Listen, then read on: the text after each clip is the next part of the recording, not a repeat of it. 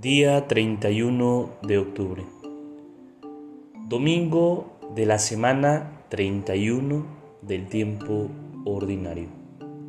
En nombre del Padre, del Hijo y del Espíritu Santo. Amén. En el siglo IX, el piadoso Rabano Mauro escribió esta oración al Espíritu Santo. Es bueno reconocer que aunque pasen los siglos, podemos seguir utilizando esas mismas palabras porque expresan la sed del corazón humano. Ven, Espíritu de Dios Creador, y visita el hogar de tus fieles. Haz de su pecho un templo de gracia, con el don de tu presencia santa. Tú, el amor que consuela a los hijos como eterno regalo del Padre.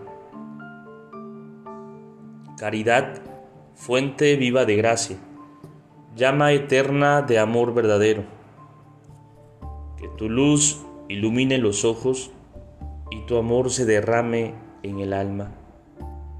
Sé mano vencedora en nuestras luchas y sendero que nos guíe los pasos tus hijos triunfen al mal y que reine la paz en sus vidas. Fortalece la fe del creyente que ha nacido a la vida divina. Demos gloria por siempre a Dios Padre y a Jesús triunfador de la muerte y al Espíritu vida del alma. Alabanza y honor para siempre. Amén. Gloria al Padre, gloria al Hijo y gloria al Espíritu Santo, como era en el principio, ahora y siempre, por los siglos de los siglos. Amén. Espíritu Santo, fuente de luz, ilumínanos. Espíritu Santo, fuente de luz, ilumínanos. Espíritu Santo, fuente de luz, ilumínanos. En nombre del Padre, del Hijo y del Espíritu Santo. Amén.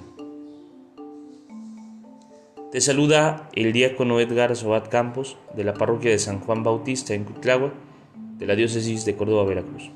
Saludos y bendiciones a todos ustedes.